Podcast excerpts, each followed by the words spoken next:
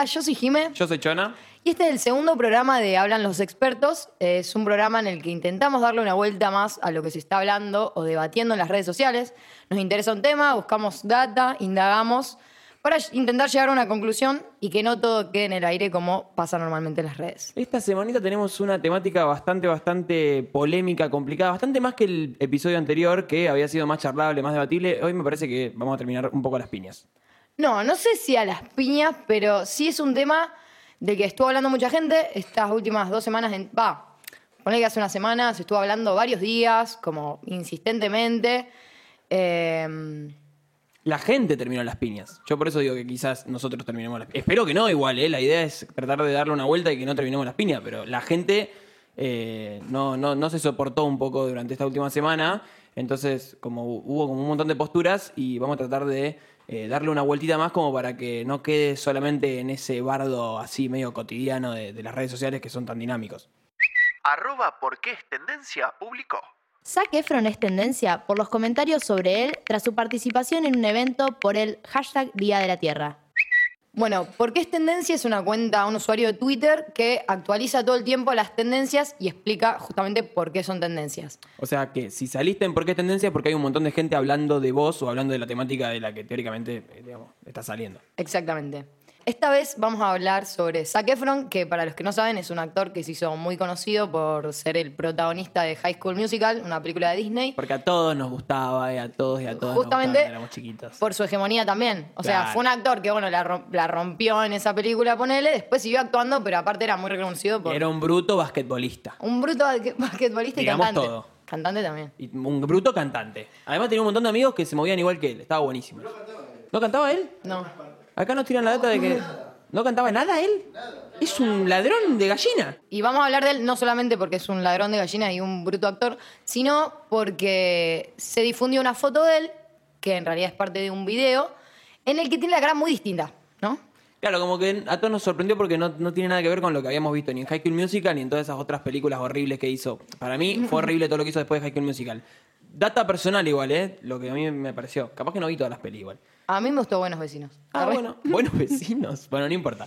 La cuestión es que está muy distinto, muy cambiado. Algo se hizo en la cara de ese hombre. No sé qué Sí, es lo que pasó. estoy viendo la foto en este momento y tiene como, o sea, la cara media dura, o sea, como una sonrisa media como, como dura. Eh, lo Pero está que- sonriendo, la, intención es es- sonreír. Está intentando sonreír. Para los que no vieron la foto, y esto no es muy, ra- muy radial, pero pueden ir a verla a nuestra cuenta de Instagram, que es Hablan Expertos. Eh, hicimos un flyer del programa y ahí está la foto de Zac Efron.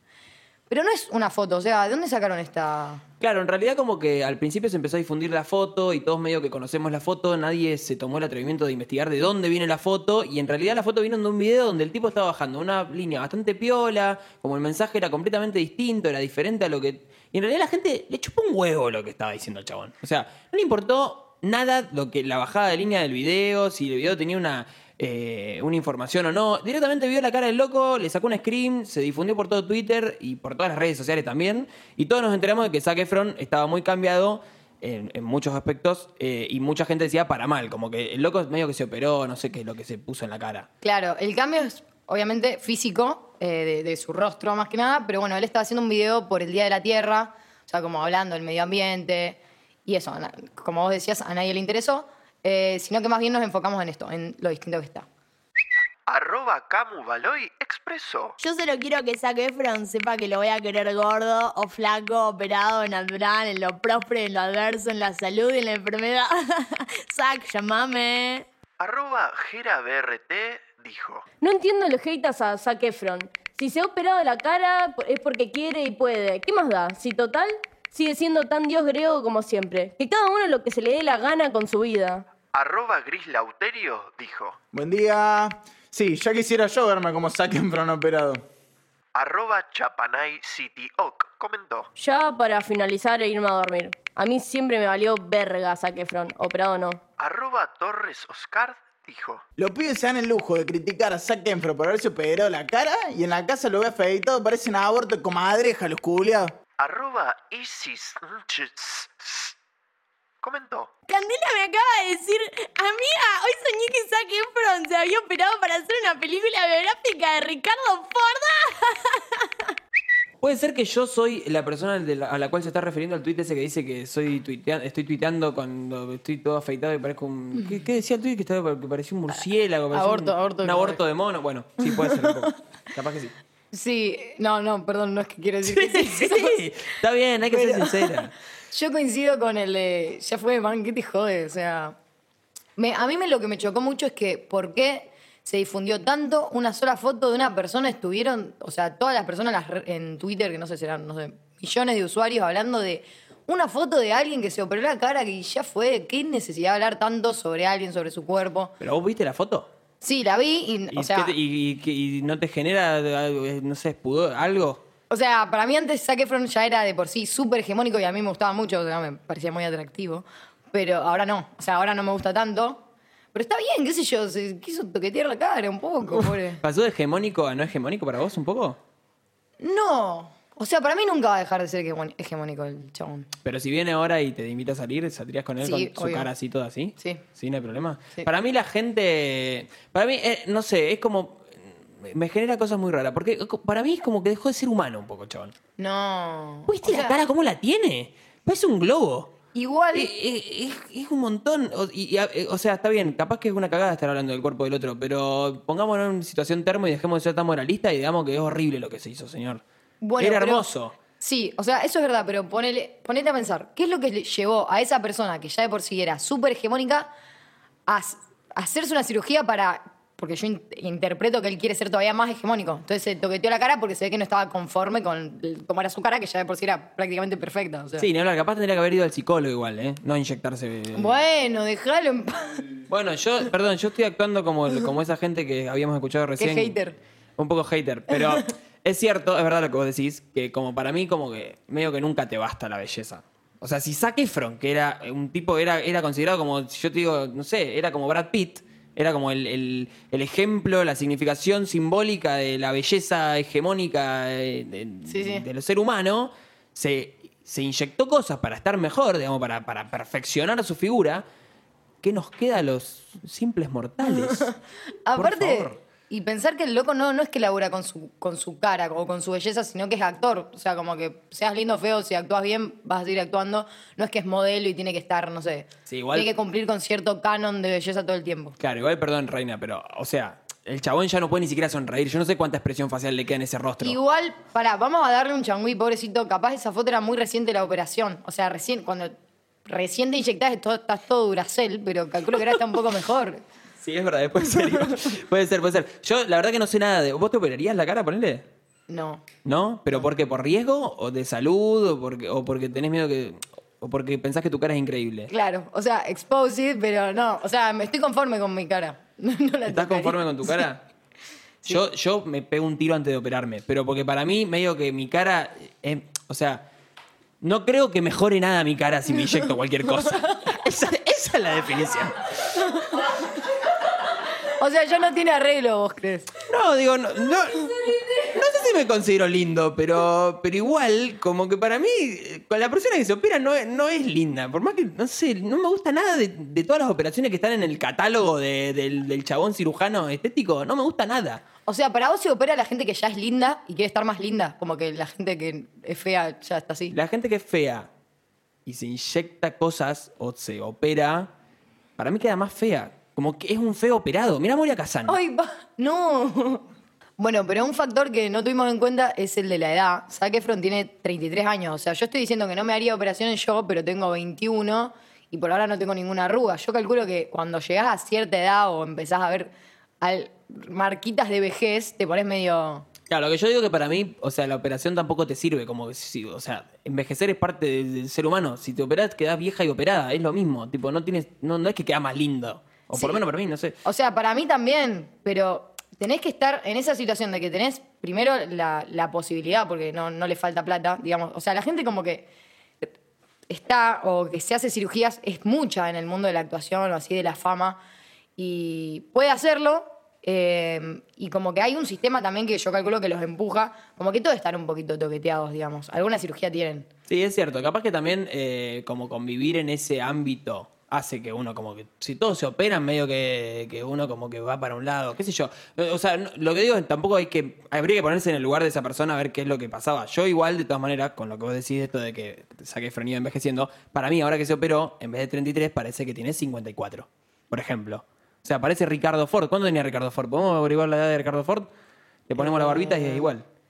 Sí, hicieron muchos memes respecto a eso. O sea, y hay un filtro en Instagram, porque también esto, o sea, como que se va por las ramas. Hay un filtro en Instagram que te pone la cara de Zac Efron así, eh, con cirugía, digamos, y si vos tocas la pantalla te pone con barbita como la de Ricardo Ford. eh, claro, tipo Ricardo Ford. Eh, nosotros habíamos hecho una encuesta en Instagram, eh, que es arroba hablan expertos, así que los que quieren pueden eh, para los próximos programas ir a intervenir un poco o a dejarnos sus comentarios. Y habíamos preguntado a la gente si le gustaría cambiar cosas de sí mismas dentro de su apariencia y nos dejaron un montón de, de comentarios. Sí, pero también preguntamos si les gustaba algo de ellos mismos y mucha gente eh, respondió que sí y nos decía qué cosas les gustaban y eso para mí está bueno. Eh, porque sí, hay cosas que no les gustan de ellos, pero otras que sí, y esto de poder detectar cuáles son. Y también, sí, puede haber cosas que no te gusten de vos, pero también darte cuenta, darte cuenta cuáles, está- cuáles están buenas, como que, bien, habla. Capaz te contrapone a lo que, a lo que no te gusta. Igual yo, no- vos lo tenés así de identificado, tipo, qué es lo que te gusta y qué es lo que no te gusta. A mí nunca me pasó, es como que, no es que digo, ay, no me gusta mi nariz. Claro, no. O sea, a poner, últimamente estuve pensando que me gustaría tener las pestañas más levantadas. O sea, qué sé yo, porque como que las tengo medio caídas. ¿Y eso se opera? No, creo que, creo que podés hacer. haces un lifting. Ah, bueno. no. Eh, chicos, eh, ahí después vamos a dejar un, un link de Mercado Pago para que le pongan plata a Jimmy para que se haga un lifting. Sí, por favor. Bueno, hay gente que estuvo opinando sobre cosas que le gustaban de ellos. Por ejemplo, alguien nos dijo el color de mis ojos, otra persona puso todo.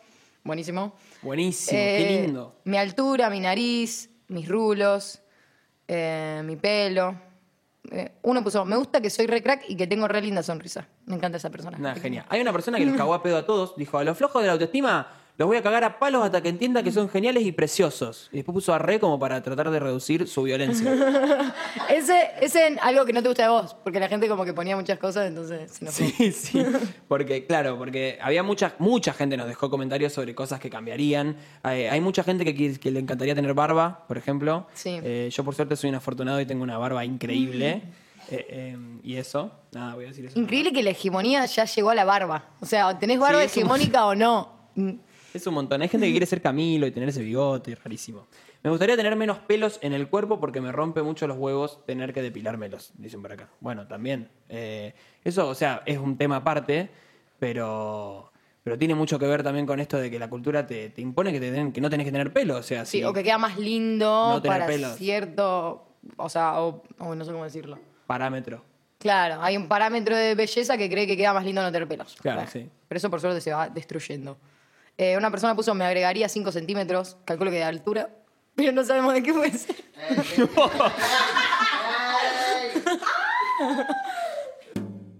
¿Por qué nos operamos estéticamente? ¿Es saludable?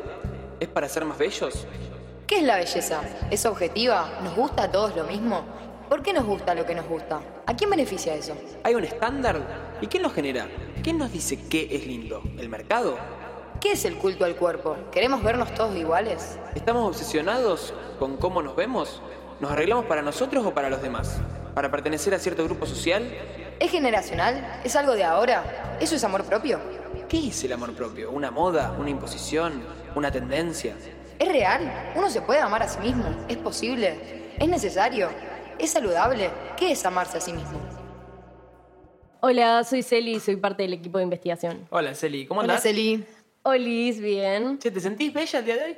Y si sigo los parámetros de la RAE, Bello. Adjetivo.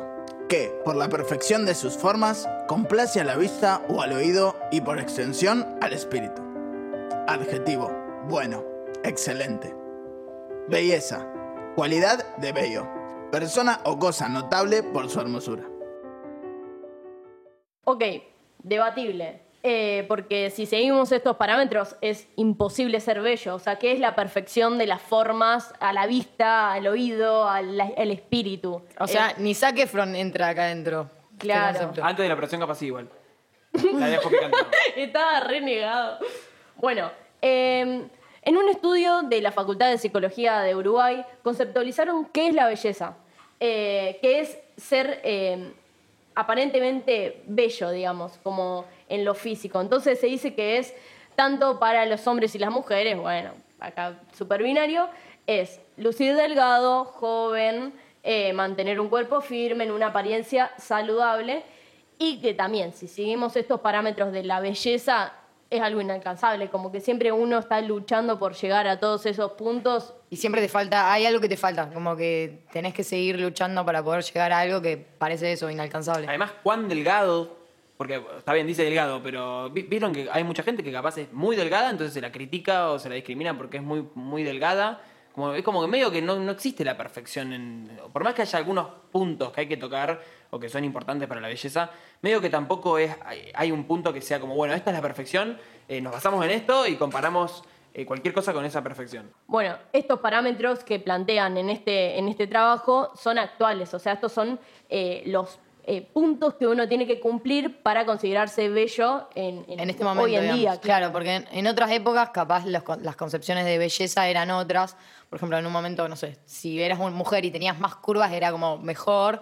Después como en un momento no, eso pasó a ser malo. Después como que volvió, es como va variando, digamos. En un momento me acuerdo que el, el hecho de estar bien alimentado y no ser flaco, sino al contrario, digamos, era el concepto de belleza. Yo me acuerdo que una vez leí eso y me pareció re loco porque uno viene como medio pacheado de la idea de que tenés que ser flaco para ser lindo y como vino no sé qué información que decía, no, mira, no, igual hace 200 años la gente, la belleza no era ser flaco, al contrario, la belleza era comer bien, ser saludable, digamos.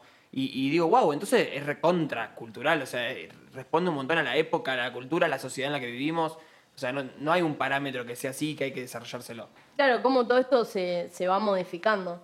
Eh, y cómo la sociedad va eh, adaptándose o adaptando a la gente a lo que se considera categóricamente bello. Eh, bueno, un poco, digamos, en línea de lo que venimos hablando, me acuerdo que eh, algo parecido decía Pierre Bourdieu, que nosotros lo habíamos leído también hasta en la Facu, que es un autor bastante importante, que decía que también estos, estos parámetros de la belleza también responden a esquemas sociales. Esto de ser delgado, de ser bonito, de tener determinados parámetros en la cara y en el cuerpo, en realidad no es absoluto, como que también un poco responde a el parámetro social. Un poco lo que decíamos esto de que también en las épocas van cambiando, pero quizás lo que es distinto en, esta, en este momento, en esta sociedad tan contemporánea, es que conduce a que un montón de gente, para establecerse adentro del parámetro y adentro de esa hegemonía, termina haciendo cosas que hasta dañan su cuerpo, digamos. Hay trastornos alimenticios, gente que se opera y que también daña su salud en función de quedar dentro de esa hegemonía que parece ser como la, absoluta de la, de la belleza, de lo que hay que seguir. Claro, como que en la actualidad la belleza se encasilló en un estereotipo que es hiperrígido y que es estructurado y que para ser bello hay que justamente entrar en esos parámetros, hay que ser delgado, eh, hegemónico, Claro. tener la piel pulida, no tener pelos. Como eh, que no es algo natural o subjetivo, sino que más bien es como que están estas reglas que tenés que seguir para ser bello o ser considerado bello según la sociedad. Claro, que a su vez los mismos cambios sociales van modificando esos eh, parámetros de belleza. Eh, como la publicidad, por ejemplo, fue un, un fenómeno social que, que justamente generó y revolucionó los parámetros de belleza. No es lo mismo eh, la belleza hoy en día que la belleza del- de, en 1960, no sé, no- los parámetros no son iguales. Claro. Como que hoy está muy de moda tener un culo enorme y maquillarse de cierta forma y en 1960 claramente era otro, eh, otro el, parámetro que se seguía para entender a, a la belleza. Sí, lo que yo creo que llegó también con la publicidad es que estos parámetros también empiezan a poder ser controlados por cierto tipo de personas. Porque antes era como, bueno, quizás era algo que se estructuraba socialmente entre la cotidianidad de la gente y había una sociedad de, no sé, eh, una gran cantidad de gente que tomaba como, por ejemplo, no sé, los hábitos alimenticios como eh, sinónimo de belleza. Acá es como que en realidad cuando hay publicidad hay un- una persona o un grupo de personas o un grupo Un empresarial ente, que sí. está, claro, por delante de eso y que define cuáles son los parámetros de belleza. Si esos tipos quieren que nosotros seamos de una determinada manera, todos vamos a terminar siéndolo así. Claro. O lo bajan esa imponen, línea. o, o no lo sos, pero quedás por fuera de, de lo que te está imponiendo. Y es muy loco. O sea, pienso también como antes, las publicidades, por ejemplo, de depilación, las mujeres se depilaban y no tenían pelo. O sea, se pasaban la maquinita por una axila que ya estaba pelada. Y ahora, como que de a poco, eh, las publicidades, sí, las mujeres tienen pelo y se lo sacan. O hay una publicidad que también te dice, puedes tener o no tener pelo, como que, qué sé yo, hacer lo que quieras. Como que están un poquito más deconstruidas. Bueno, Claro. con hábitos también, como por ejemplo el cigarrillo. Hemos visto que eh, más o menos en 1970, 1980, los cigarrillos empiezan a entrar en publicidades y la bajada de línea era, fumate un cigarrillo que sos re fachero si te lo fumás. Y la gente empieza a fumar cigarrillos, porque la publicidad te decía eso. Sea, es como tremendamente como, como no, le, no le hacemos resistencia al sistema, digamos. Te dicen que lo hagas y vos vas y lo haces. Claro, como la publicidad eh, asocia estos cuerpos que son ideales al éxito, a la salud, a la felicidad. Y eso es una especie de presión cultural que, que nos dan y que genera justamente esta- estas creencias erróneas de cómo uno debería ser, cómo debería verse y cómo debería actuar. Con esto que decís del cigarrillo o mismo la depilación. Y también me parece que está bueno ponerlo en función de que un- una vez yo había leído algo que decía, si hay un sistema que te aliena, no te enojes con el que está alienado.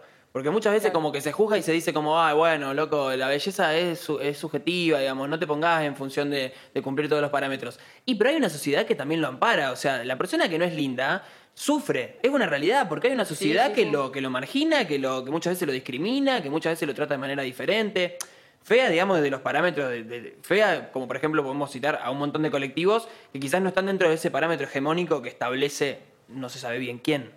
Bueno, y mm, a mí esto me suena mucho a esta bajada que hay hoy en día del amor propio. Como, bueno, sí, amate, pero es muy difícil amarse si vos tenés toda una sociedad alrededor metiéndote presión de cómo tiene que ser tu cuerpo, de que si sos gorda tenés que ser un tipo de gorda, que si tenés un culo gordo tiene que ser un tipo de culo gordo, unas tetas de tal tamaño, Sí, sí. tal forma, o sea, hasta qué punto uno dice, ay, bueno, está bien ser gorda, bueno, pero no, para, porque para ser gorda tenés que entrar en estos parámetros también de gordura. Sí, o hay algo que, se- que es medio como hasta retorcido, que es como, ay, las estrías son marcas de las olas del mar. Ay, sí. O sea, está todo bien con que... Yo creo que sí, que nos tenemos que aceptar como somos y que las estrías son estrías y son así y está bien que las aceptes porque son estrías. No son olas del mar, son estrías y están bien. O es sea, no parte tiene del cuerpo, malo. claro. Sí, sí, sí, sí. Yo Bueno, no puedo creer, yo no sabía eso de las olas del mar. Sí, sí. Dios. eh, las ciencias sociales van estudiando cómo el cuerpo, la corpora- corporalidad, forma parte de la identidad y cómo esa identidad también es social y es cultural. Eh, cómo eh, el, el verse eh, hace que la identidad se asocia al vestuario, a lo que uno se pone, a cómo se maquilla, eh, o a pinturas corporales, pienso en tribus, eh, cómo la corporalidad, re- repito, forma parte de, la identidad y de la misma sociedad que nos rodea. De alguna forma vamos adaptándonos a, a esos, eh, esas cuestiones culturales en las que estamos inmersos también. Estos parámetros no solo cambian en el tiempo, eh, eh, con lo social, con los fenómenos sociales, sino también es algo cultural, geográfico, podríamos decir.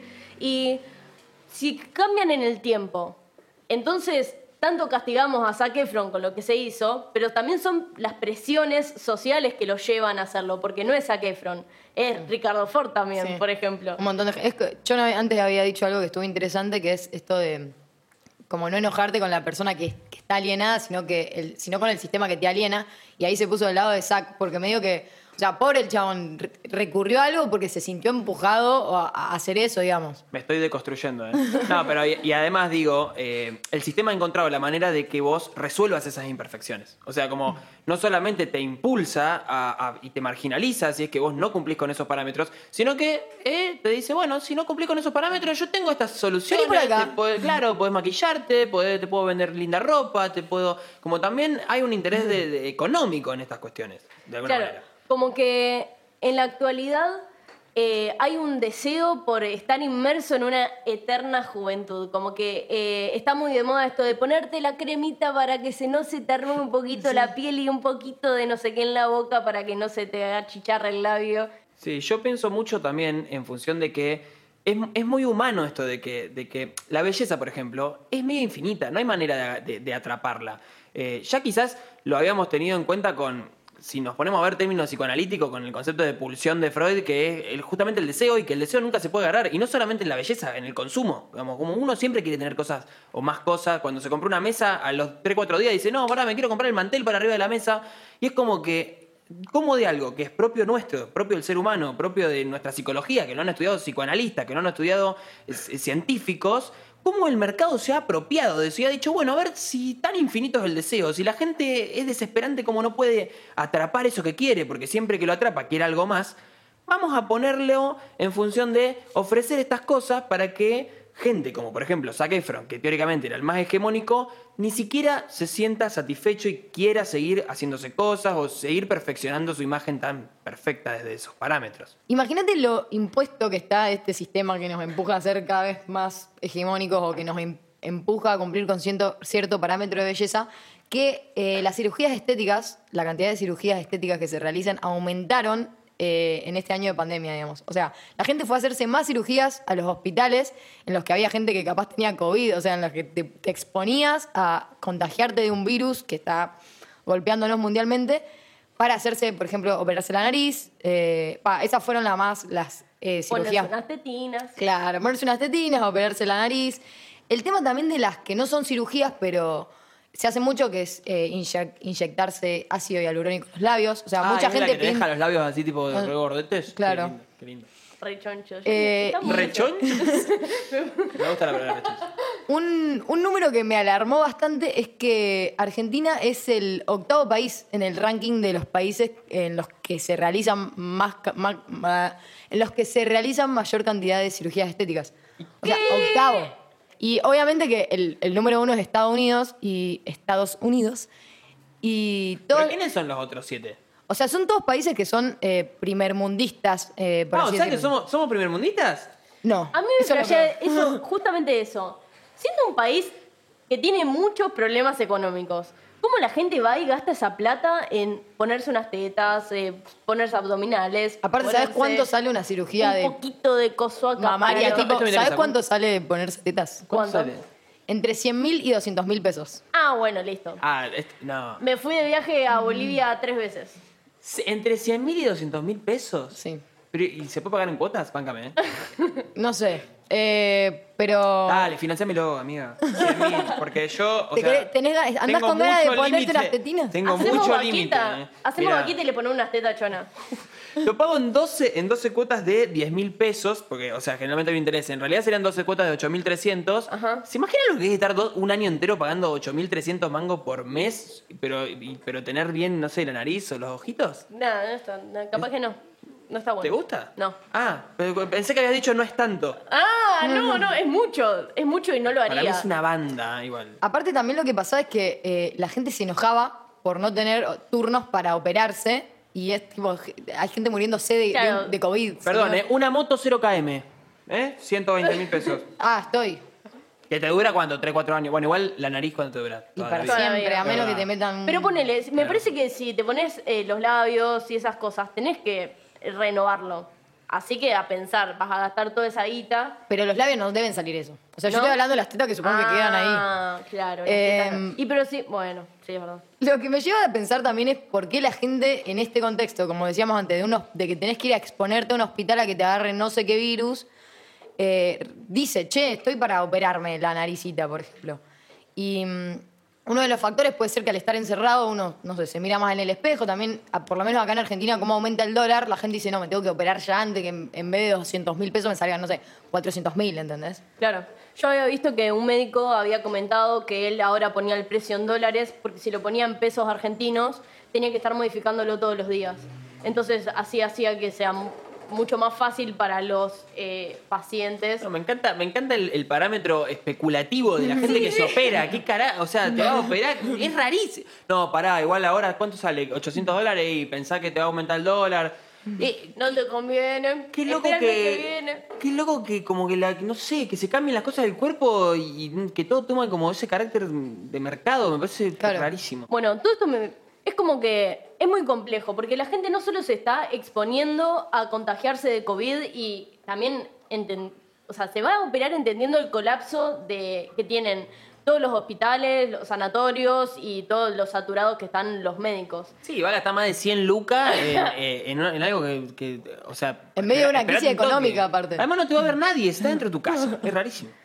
Claro, bueno, y eso por un lado, y por el otro me suena al complejo de eh, la vigorexia, que es un constante flagelo que tiene la gente de llegar a su cuerpo perfecto, más musculoso, eh, con más curvas, más perfecto según el parámetro de belleza de los que estábamos hablando antes.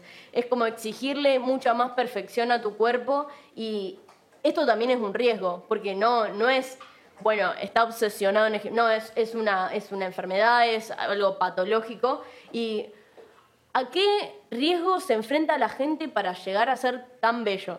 Eh, esto me trae a, a Ricky Ford, que eh, tenemos la data que se hizo 27 operaciones, No. o sea, 27 intervenciones en su cuerpo para... Quirúrgicas. Es terrible. Pero era, ser era un facha. ¿ah? Sí, el comandante. Pero sí, my lord, No. mirá esa barbita. ¿Saben que se puso, ¿sabían que se puso un, un taco de silicón abajo para tener más, más tipo más altura? ¿Podés ser más específico? En el pie. En el pie. ¿Dónde lo dije? ¿Dónde dije yo? Abajo, Eh, dijo. Abajo. bueno, Jiménez se entiende un poco igual. No, y me acuerdo, me acuerdo de haber visto un documental de Ricky Ford que se había puesto unos clavos en la, unos clavos en la, en la, cade- en la columna vertebral, entonces no podía flexionarse y para hacer abdominales, tipo, tenía una, una forma rarísima. Pongan forma rarísima de hacer abdominales de Ricky Ford y les va a salir. Es, rari- es rarísimo. Es rarísimo.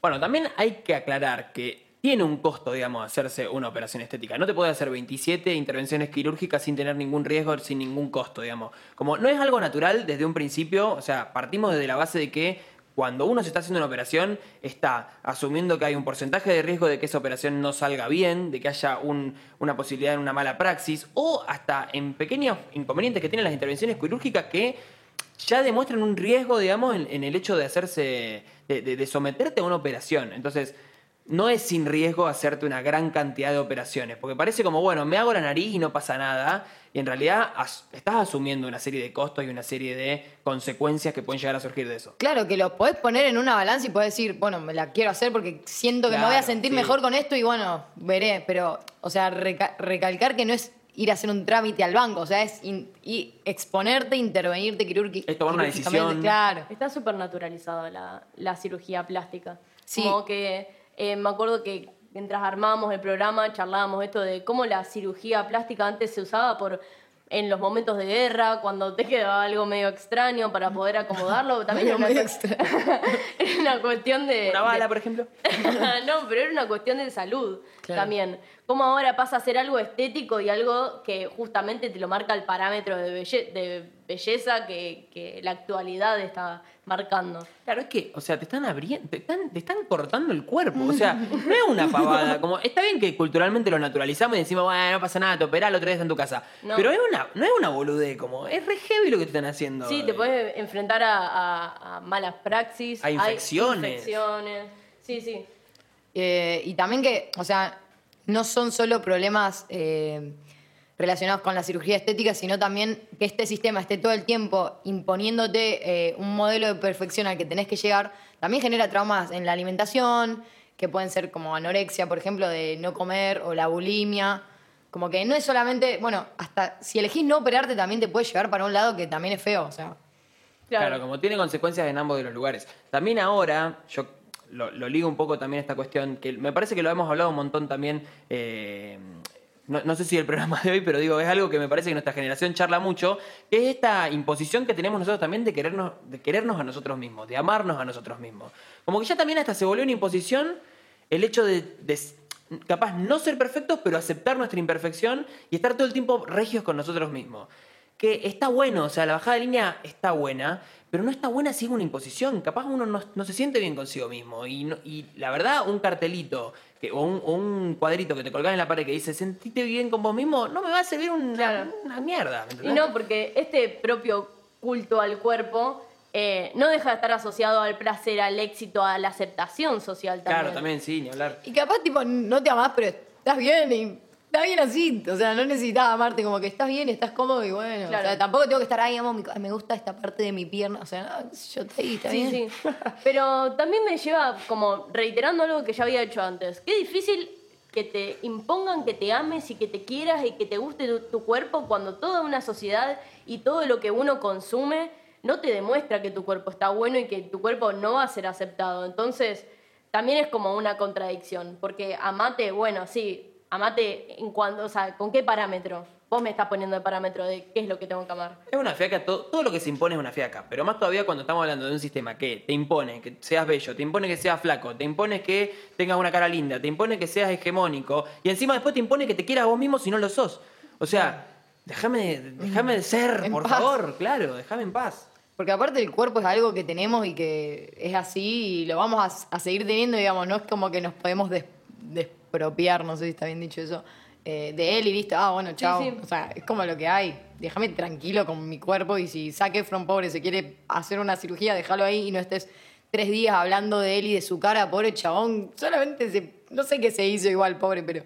A mí, me, a mí me encanta esto porque eh, me parece que nosotros quizás iniciamos siendo termo y, iniciamos representando esta figura de la sociedad que otra vez vuelvo a repetir, si el sistema te aliena, no te enojes con el que está alienado, pero más allá de eso, digamos, está bueno, digamos, hacer este proceso de preguntarse, repreguntarse y, no, cerrar, digamos, toda la discusión, todo el debate en ese, debate medio termo que tuvimos al principio donde cada uno decía, no, para mí Zac Efron está inflado, para mí no, qué sé yo.